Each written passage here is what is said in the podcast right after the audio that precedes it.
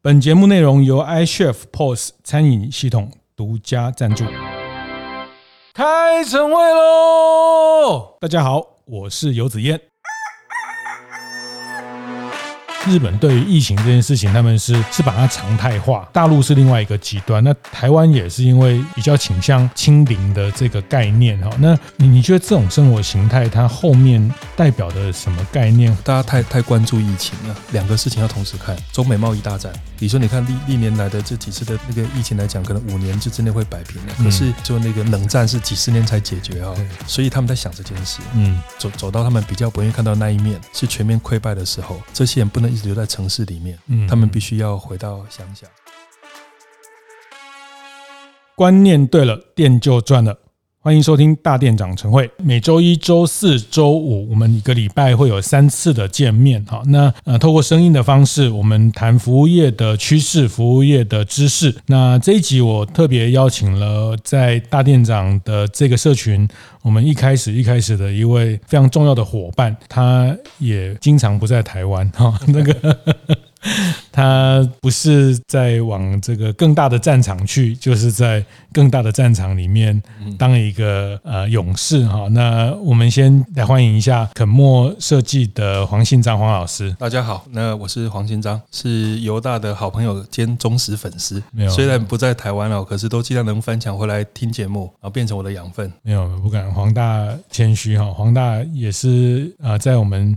我算算好快哈，二零一三年带的大店长读书会这么早？对，我们十年了，已经前后经过十年了。这十年其实整个商业、整个互联网、整个甚至乃至两岸关系都有很大的变化。嗯，那这一集我想，其实，在开年的刚过完农历年的这几集，其实我都特别想更多元的方式邀呃不同的面向的。专家或是不同领域的大神哦，来跟大家分享一些商业上的经营的想象或想法哈。那当然，呃，长期收听大店长晨会伙伴都知道，其实我们会谈很多服务业经营的内容，包括品牌的经营、顾客的经营、商圈的经营等等。那其实这几集我特别想要呃，透过更多大师的眼界哈，我觉得开年。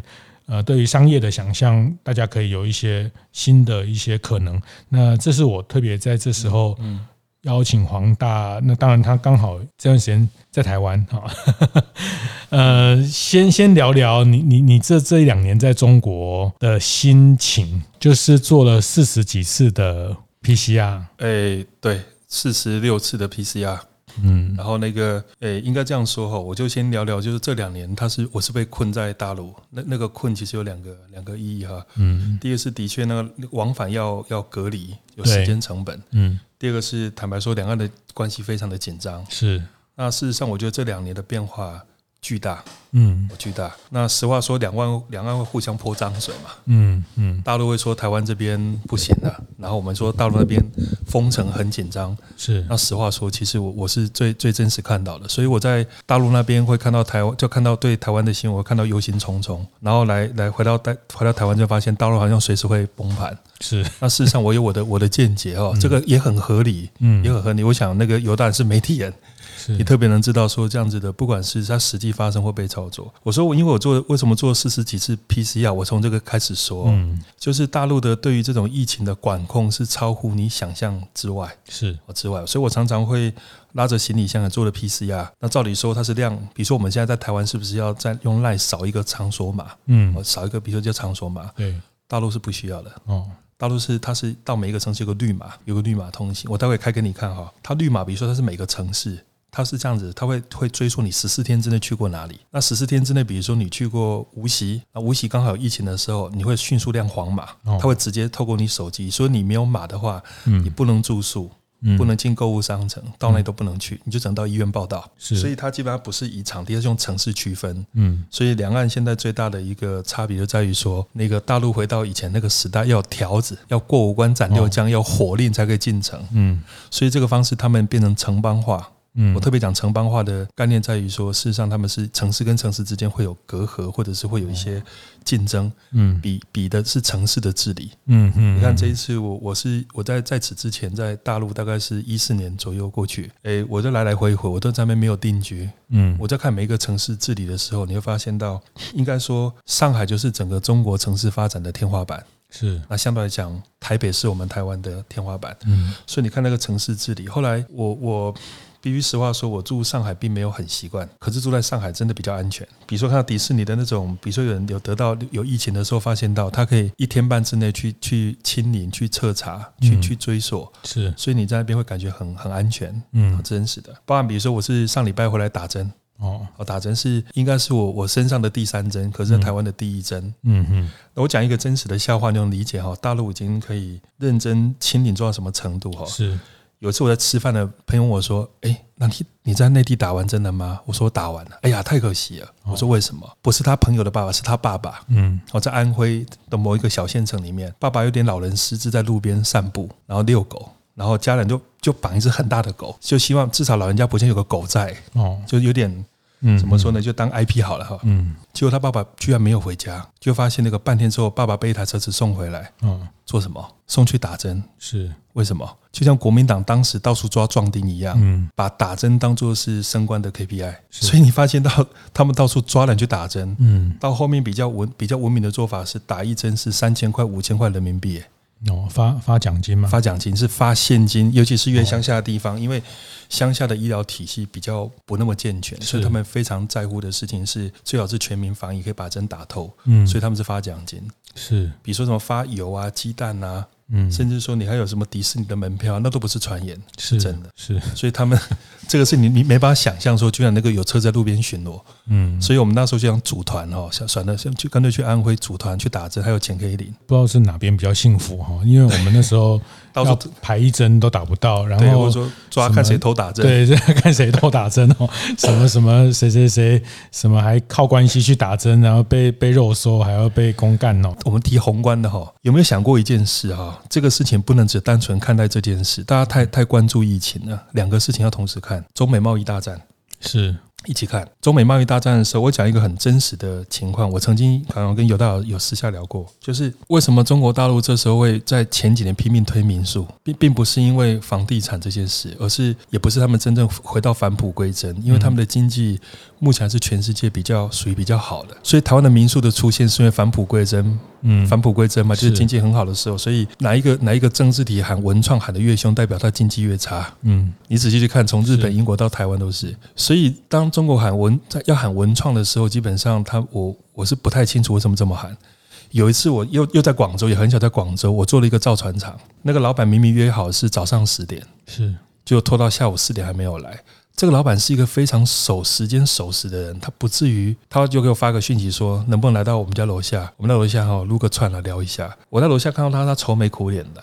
他跟我说，这样是一七一八年的时候说中美贸易大战哦一定会开打，嗯。所以那个我们很多的老大哥投资的叫我们制造业能撤就撤，能不投就不投，尤其是偏重工的工业的不要投。然后他就说：“我说那你要投什么？”他说：“投民宿，投文旅。”嗯，我说为什么呢？他说政策是这样子的哦，当一个制造业开始溃败的时候，类似这种东莞啊或者昆山这些制造业的城市啊的人会大量失业，然后失业的人会回哪里？会去哪里？然后他们去研究一件事：北京当时遇到那个 SARS 期间，他们可以短短的三周之内，整个城市少掉一半的人。他们去哪里？答案是回老家，是回老家。所以中国的乡村是一个海绵体，它可以把所有的人往乡下去吸。所以他们讲中美贸易大战，如果真的是走向走走到他们比较不愿意看到那一面，是全面溃败的时候，这些人不能一直留在城市里面。嗯，他们必须要回到乡下。是男生还可以务农，还可以体力活嘛？可是女人怎么办？所以他们用的方式，首先第一批是回到每个乡下去，把他们的那个基础的教育设施全部做好。是，然后有可能会让大家全部到乡下去住，那女生就开民宿，嗯，是这样子来。所以那个民宿不是你真的以为发展到这个制度，它是有一套剧本，嗯，是发现到，所以他他在彩排，他在兵棋推演。那他想一想，反而做这个事情，民宿的话也很好，嗯。也可以也可以列为乡村振兴计划的题目之一，嗯，所以你就可以理解他想，你要想这个二零一八年到二一年的时候，你不能只有想疫情这件事，疫情是一个插曲，可是中美贸易大战它才是一个真正的，才是。主调，主调，嗯，主掉，因为疫情会常态化，哦，对不对？常态化，比如说你看历历年来的这几次的那个大那个疫情来讲，可能五年就真的会摆平的。可是那个比如说那个冷战是几十年才解决啊，所以他们在想这件事。嗯，这这也是我我自己特别想要请黄大。我觉得这一两年的疫情，大家呃可能把太多的关注都看在疫情的这件事情，但是他后面。整个呃商业发展的脉络，整个社会的脉络，还有呃整个全世界在调整的方向，其实我觉得可能大家还是要持续保持一种呃警觉跟关注哈，因为呃这两三年大家比较难出国。那当然，我觉得很多资讯现在资讯流动也不是说你出国才得到，但是你没有到那个现场去，你没有去感受那个市场的变化的时候。你可能就就大家会把很多目光放在国内哈，那我觉得也很好。那但是只是说你还是要同时必须要知道日本人在这个疫情之后是怎么想。那整个中国大陆在这个疫情之后的经济，那毕竟全球的流动、全球的交流、全球的贸易还是会持续发生。那嗯，这个主要的调子其实比较大的还是在中美。黄大嗯看到的是在中国大陆的这个经济影响的因素，呃，比较大的还是在中美的这个架构上。对。是比较宏观的事情，对的，所以他们开始会吹国潮嘛，那东西出不去会国潮，然后开始会开直播，哦，这一切的根源呢、啊，还是中美贸易大战哦，直播跟中美贸易大战关系是什么？节目进行到这里，休息一下，和大家分享节目合作伙伴 iCHEF 的相关讯息。iCHEF 最新一季的 Q 报已经发行喽，Q 报是 iCHEF 三个月一次的季刊。带领读者们一起回顾过去这段时间里 iCHEF 的各项工作成果。在本期的 Q 报里，内容包括二零二一台湾设计展参展记录，与永续餐厅有关的“一九一九”陪读计划，以及点餐网站的方案更新，也记录了 iCHEF 荣获二零二一日本 Good Design 设计大奖的相关故事。有兴趣的大店长们，欢迎上 iCHEF 的粉丝专业和部落格看看。如果喜欢的话，也可以直接订阅起来哦。那东西出不去会国潮，然后开始会开直播。哦，这一切的根源呢，还是中美贸易大战。哦，直播跟中美贸易大战关系是什么？当然是这样子的，因为早期他们是没有品牌，或比如透过那个各种的体系，然后透过那个 Amazon 把东西卖到美国，可后来发现跟国外没有交流的时候，这些这个货是没有地方往外跑的，是。也来不及透过所谓的线下铺货，所以你发现到最快达到效益部分是透过直播网红来来带，建立品牌速度最快。嗯，所以你看中国大陆会拼命讲 IP，IP 在台湾很少人谈，是，然后 IP 大家以为是一个可爱的公仔，好，比如说熊本熊是个 IP，是。可是大陆他们就发现到 IP 是他们很梦寐以求的哦，我就举还是一个真实例子，在北京，我之前做过那个圣彼得堡东宫的案子，我在北京开个研讨会，然后有一个美国专门做 IP 授权的一个很很凡尔赛，可能不懂凡尔赛意思是什么哈？凡尔赛的意思是说就是很啊，比如说哎呀，我不喜欢我男朋友给我买的好重哦，包买那么多干嘛？一拿出来发现那个包都是很贵的，嗯，哎，我们家那个阳光。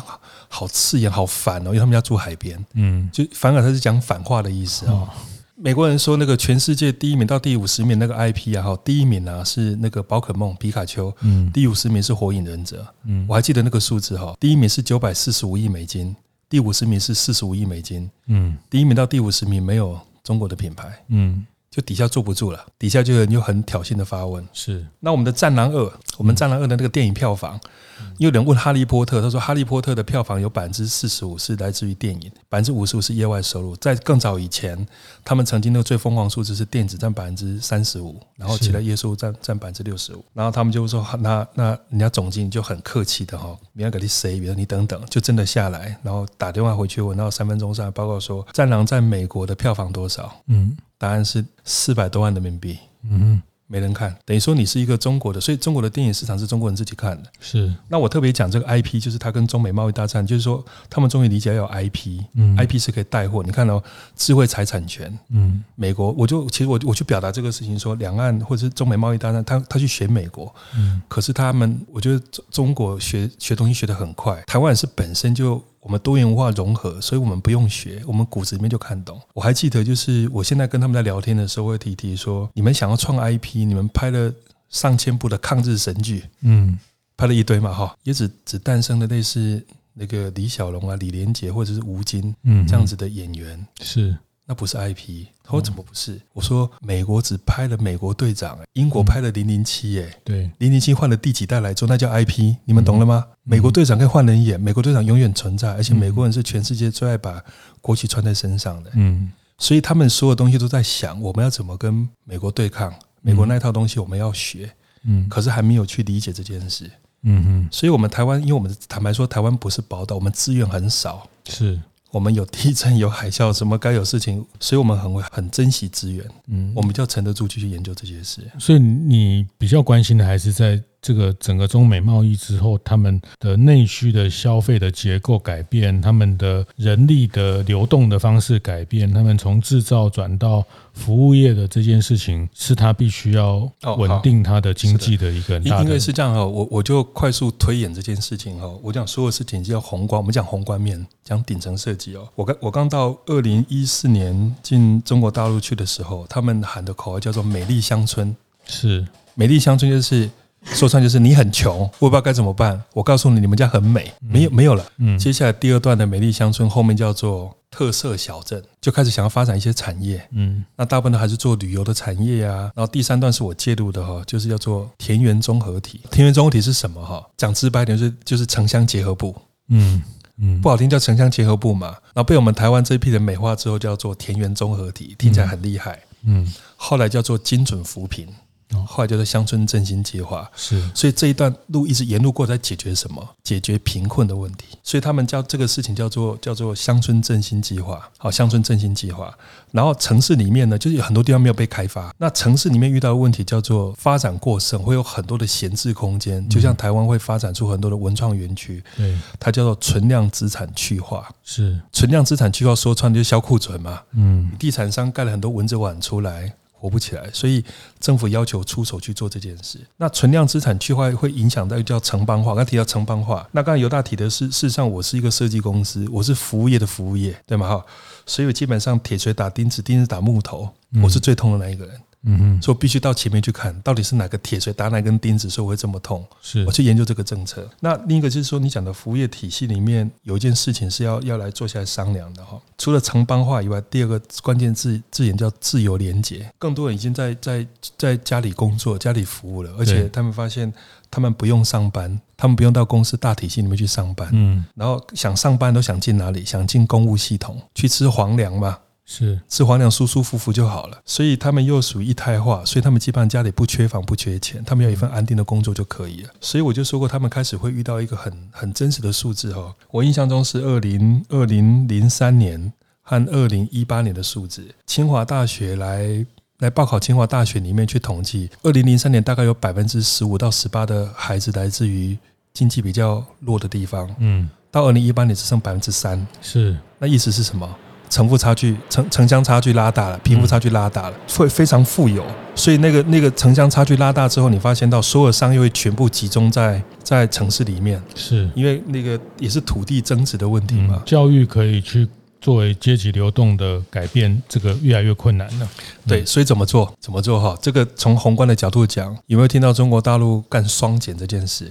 嗯，什么意思？领导五级列这边学区房，恰就会有老师啊，把学区灭了。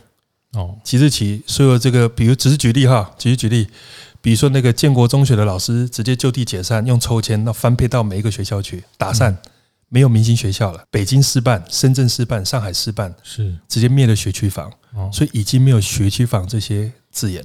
嗯，他从土地上去下手，要不然以前你发现到很多人买学区房是给这些乡下的土豪，嗯，雅豪，然后带孩子，然后这边陪读。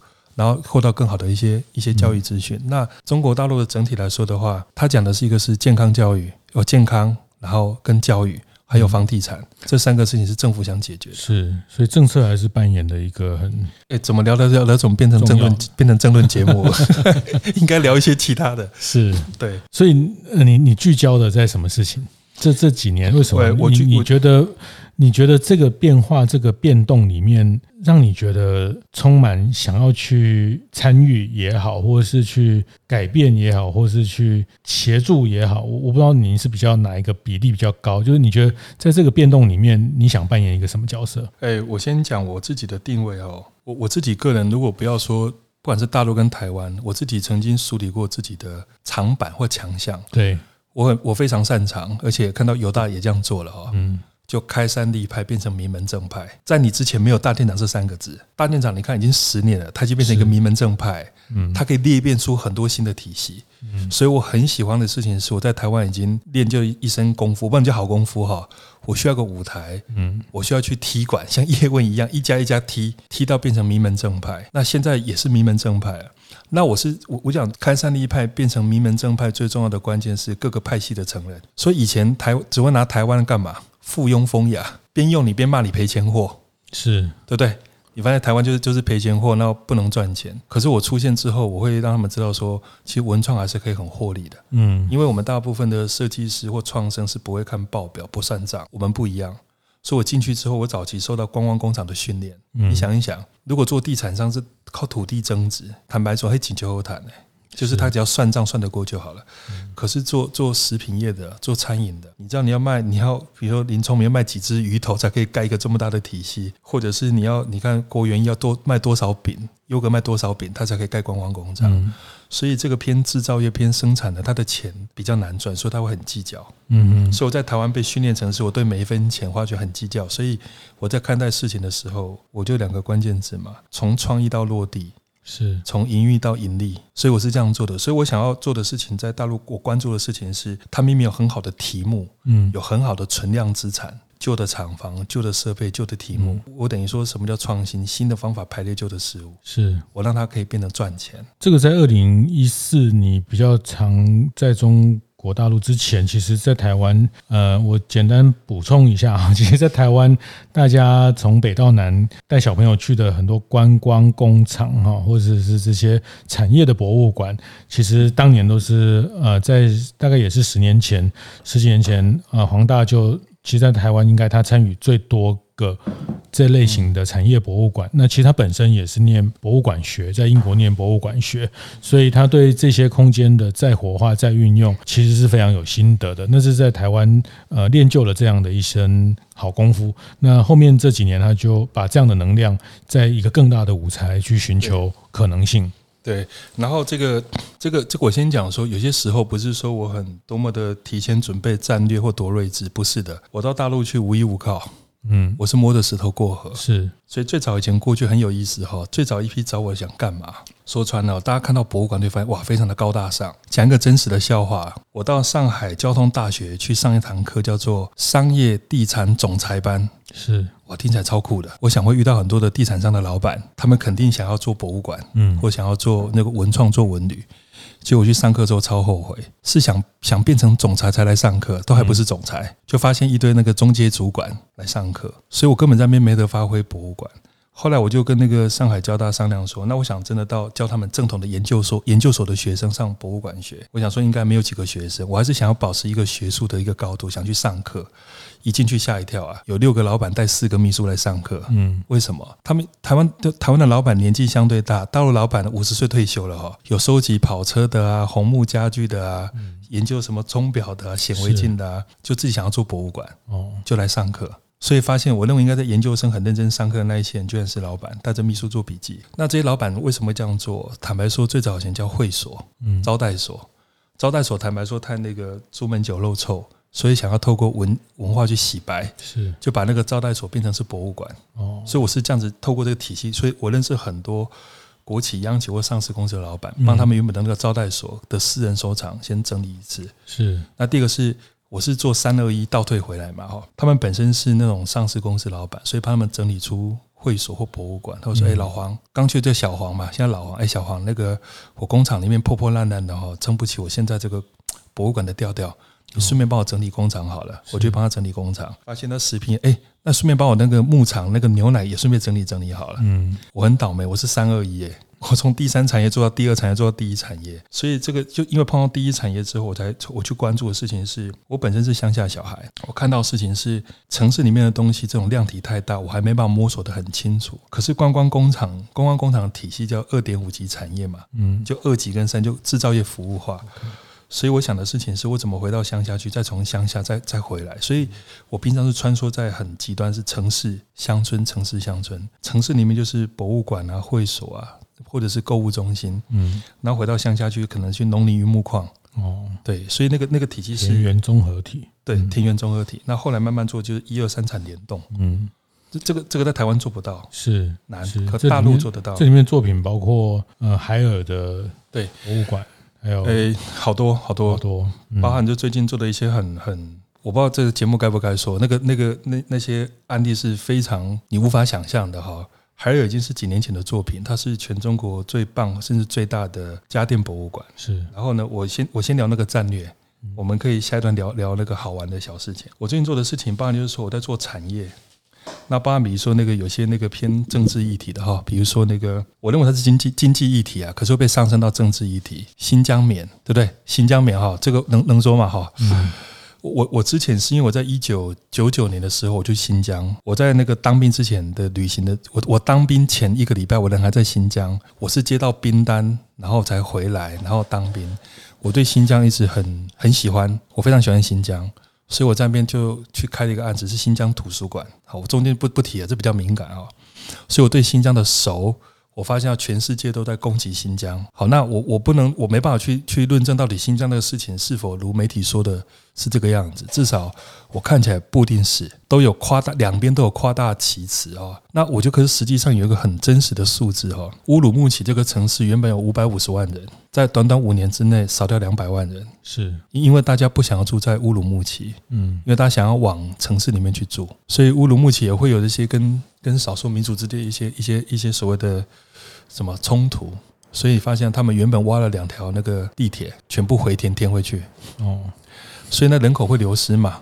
嗯，会流失的结果，他们就想说怎么去证明我们新疆其实没有那么危险？嗯嗯，他不他不去辩驳，他们我说你做再多的广告费，做再多的事情，都很难去告诉大家新疆其实很安全的。我自己认为新疆是全世界最安全的城市，我自己的感受到现在还是这个样子。我说那大家为什么要走？因为大家以前到新疆去是支援新疆，所以大家会留在那边，会有艰困加急或危险加急，所以新疆这些公务员的薪水跟上海的薪水是一样的。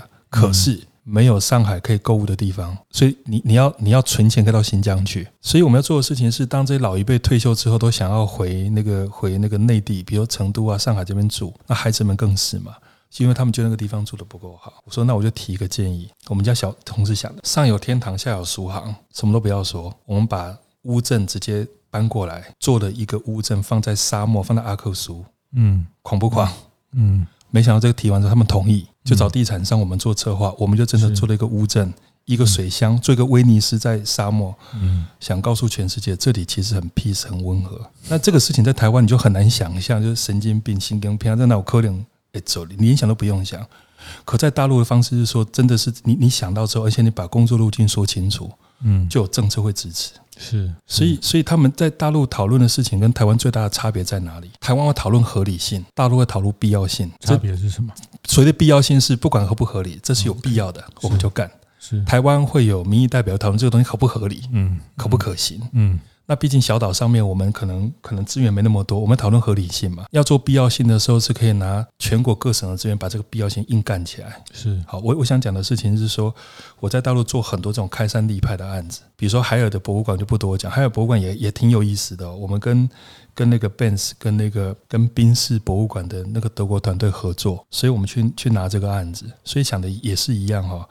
家电这个产业基本上是逐渐逐渐没落的。嗯。那家电它其实不是在卖家电，是以后以后会卖家。你怎么知道地产商？地产我我举个例真实例子好了哈。从家电延伸出去的生活内容都是应该这样说。当时海尔博物馆的时候是六家设计公司，来自于新加坡、日本、香港、台湾提案。然后当时的海尔的题目就要求四个总监，到最后六选四，然后四选一，大家分数都差不多。然后海尔讲得很直白哈，他说哈。你们每个人都透过关系来找，最疯狂的关系找了十几个人，然后有有关系的也只找一个人。今天通通没有事，通通没关系。来，请问一下，世界就海尔世界家电博物馆哪几个字是核心？那这个对台湾人，台湾人太有优势。美国讲海尔，讲世界，讲博物馆。我说不是，不是家电是家，因为家电的发明是让妈妈。解放妈妈的双手，拥抱孩子，可以看电视。所以为什么家中有洗衣机、有电视？哎，他们听着就很有道理，很温暖。家电一下子就被他们洗白，真是很温暖的。所以海尔想要透过家电去投资地产，你怎么知道以后海尔不会盖个社区，里面的家电全都是海尔的？嗯，当然。对不对？哈，所以他无印良品都能盖，对，是的，是的。所以，嗯、所以这个事情就是大家都在想。当然，像那个 IKEA 也是啊，还有在想这件事，所以我们会去拆解它的商业模式，然后帮他去建博物馆。建博物馆的好处是可以直接见老板。通通常通常的体系都是因为博物馆通常是赔钱货嘛，一定是老板自己有情怀，是或者是那个博物馆也好，博物馆是一个企业最最旺的时候。最有钱的时候，想要盖企业总部或者是博物馆，嗯嗯、那一定是老板亲自抓。所以我做博物馆的好处是会见到很多平常那个电电视上看到老板，他出现在我们面前，嗯，然后会知道他们是怎么想这个事情的。是是这样子。好，我想今天大家听到这边呢，我还是觉得黄大在讲另外一个世界的很多的。的的画面哈，那我觉得对台湾以外的地方的呃猜想或想象，特别是像中国大陆，因为两边的政治关系的好或坏，其实我觉得某种程度影响了蛮多人对不同市场的观点或看法哈。那但我觉得黄大的这一段分享特别可贵，因为他靠着自己的双脚，靠着自己的呃不断的在这。这个更被戳破的喉咙跟鼻子，对 对对，不断的 PCR 的过程啊，他用自己的呃身体去知觉这个市场的变化，在这五六年、六七年下来哈，那我觉得这个当然在在呃更更往疫情之后的什么元宇宙啦、虚拟的世界，它当然会有更多的平行世界会出现，但是我觉得回到现场的那个呃那个精神、那个田野。调查的那样的一种呃，对对一个环境的理解跟脉络的爬梳，我一直从黄大身上这边学到很多对这个脉络的爬梳，对更宏观的思维的一种一种挑战哈。那我我总觉得，不管是开店，不管是做服务业，呃，也是包括为什么要叫大店长。我觉得做一个店长，做一个经营者，他还是要有大的格局跟视野跟。宏观去看待整个变动，某种程度来说，我们都是在这个变动之下的的一个被动的角色哈。就从一定的程度来说，那我想这一集最后，我想听听，就是说这六七年，呃，你很大的时间跟力气都放在大陆的这个市场，那当然也牺牲了很多，嗯，在台湾陪伴更多客户的可能，甚至呃跟家人相处的这些时间等等哈。那嗯，总的来说，你你觉得？最大的学习或收获，诶，我我觉得是这样子的哈，因因为我昨天才在那个有感而发，在脸书上面写一篇文章嘛，旅行是为了回家。嗯，我我觉得我反反而会花更多时间去，我我讲一段那个故事，那个故事可能曾经我在那个大店长演讲说过嘛，就是张宏志的那个某一篇文章里面提到一个关键人物叫 Young Husband，叫 French Young Husband，他本身是一个英国的军官，他创下以前以前没有奥运之前叫世界哈。世界什么什么运动会，然后他曾经创下一百码的冠军。那本身这个人是一个武装大使，当时被英国派进去西藏，嗯，然后他他发发下狂言说：“妈的，抓两个喇嘛哈来聊聊。”然后他武装大，他说号称要三年之内要把整个西藏拿下来。他后来发现，他进去之后发现，他是首首先把登珠峰、珠穆朗玛峰变成是一个运动，是他发起的。他是很狂的人哦，可是四年后发生什么事？他信密宗，再过两年之后，他不是抓了四个，是他请了四个师傅到英国跟英国的哲学家罗素辩论。我我就有点那个心情哦，我觉得我很狂，我可以去征服什么，去去去拿到什么。可是更多事情不是彼此被征服，而是一个彼此都能看到彼此优点的地方。嗯，所以他并不是说今天要让让喇嘛来说服罗素。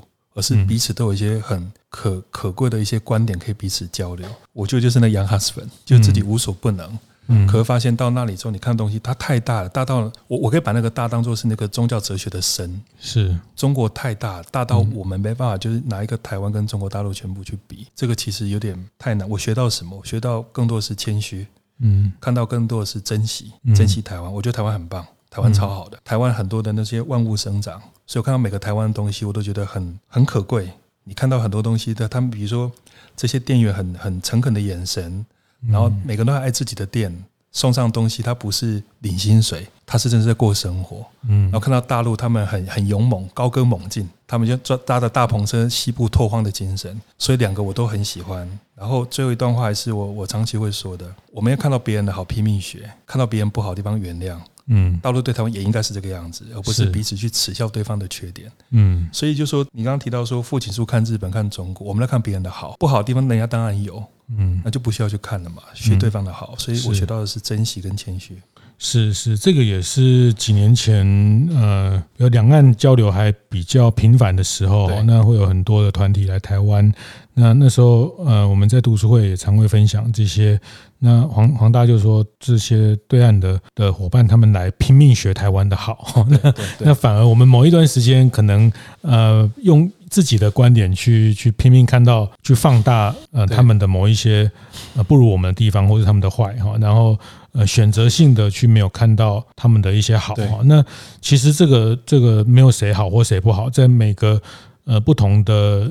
社会发展阶段，大家的课题、大家的任务都不一样啊。那那其实这里面，我觉得开店也是每个人的呃自我的成长，也是其实呃，你看到别人的店，你就是拼命看他的好的地方。对，那那其实你你你去扩大讲别人的不好，也不会让自己变得更好。是的，是的。其实小到自己的店，小到自己的品牌的经营。道理都都一样哈，那我觉得黄大这段话，那您刚提到那个那个角色，那个英国人角色也也非常有意思，也也可以引发大家的这些呃启发的，在在看待这些更多元的去看待呃，不管两岸或者是华人市场的更多的这些变化。其实疫情，我觉得疫情某种程度有一点把大家的视线局限了。对啊，那这件这件事情也是我。